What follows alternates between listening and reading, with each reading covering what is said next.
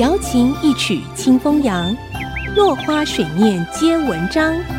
刘炯朗校长邀您共享读书之乐。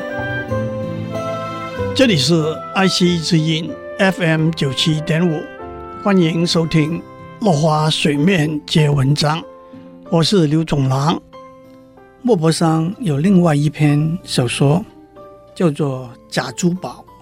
故事里头的男主人翁是一个有稳定工作的公务员朗丁先生。他在他上司家里的一个晚会上，认得一位年轻貌美的女孩子。她满脸的笑容，反映出背后的一个纯洁可爱的灵魂。她的爸爸刚去世没好久，她和妈妈搬到巴黎。目的就是希望她在巴黎找到一个好丈夫。他们两母女安静、低调、诚实。虽然他们并不富有，朗丁先生向她求婚，也被接受了。朗丁夫人很会管家，虽然朗丁先生的收入有限，但是他们过着蛮舒服，甚至可以说是豪华的生活。朗丁夫人照顾朗丁先生无微不至，结了婚六年，朗丁先生还觉得他比在他们新婚蜜月期中更爱朗丁夫人。但是有两件朗丁先生不喜欢的事情：朗丁夫人喜欢去看戏，他的朋友常常替他买到戏院包厢的票。朗丁先生虽然白天在办公厅累了一天。还是得陪他去看那些他觉得枯燥无味的表演。另外一件事情是，朗丁夫人很喜欢收集假的珠宝。过了一阵子，朗丁先生对陪夫人去看戏的事找到一个解套的办法。他建议朗丁夫人找他的女朋友陪他去看戏，自己留在家里休息。虽然起初朗丁夫人不愿意。但是后来，他还是接受了。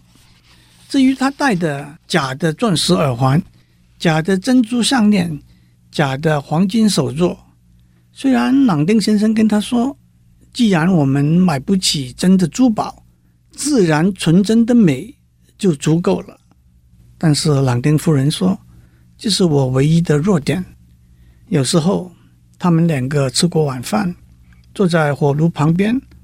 朗丁夫人就一一欣赏他放在珠宝箱里头。朗丁先生把它们叫做“乐色”的假珠宝。朗丁夫人会拿着这些珠宝说：“你看，这是不是跟真的一样？”朗丁夫人也会深情地把玩这些珠宝，似乎这些珠宝的背后有一份不可以言传的欢心。不幸的事情发生了。朗丁夫人有一天看戏回家，着了凉，转成肺炎，八天之后就过世了。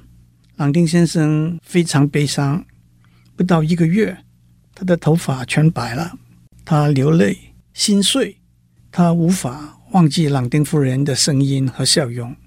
同时，现实生活也出了问题，他发现他的收入不足以应付家里的开支，更加没有办法想象。怎样维持朗丁夫人在世的时候，家里经常享用美酒佳肴的好日子？今天先讲到这里，我们下次再见。落花水面皆文章，联发科技真诚献上好礼，给每一颗跃动的智慧心灵。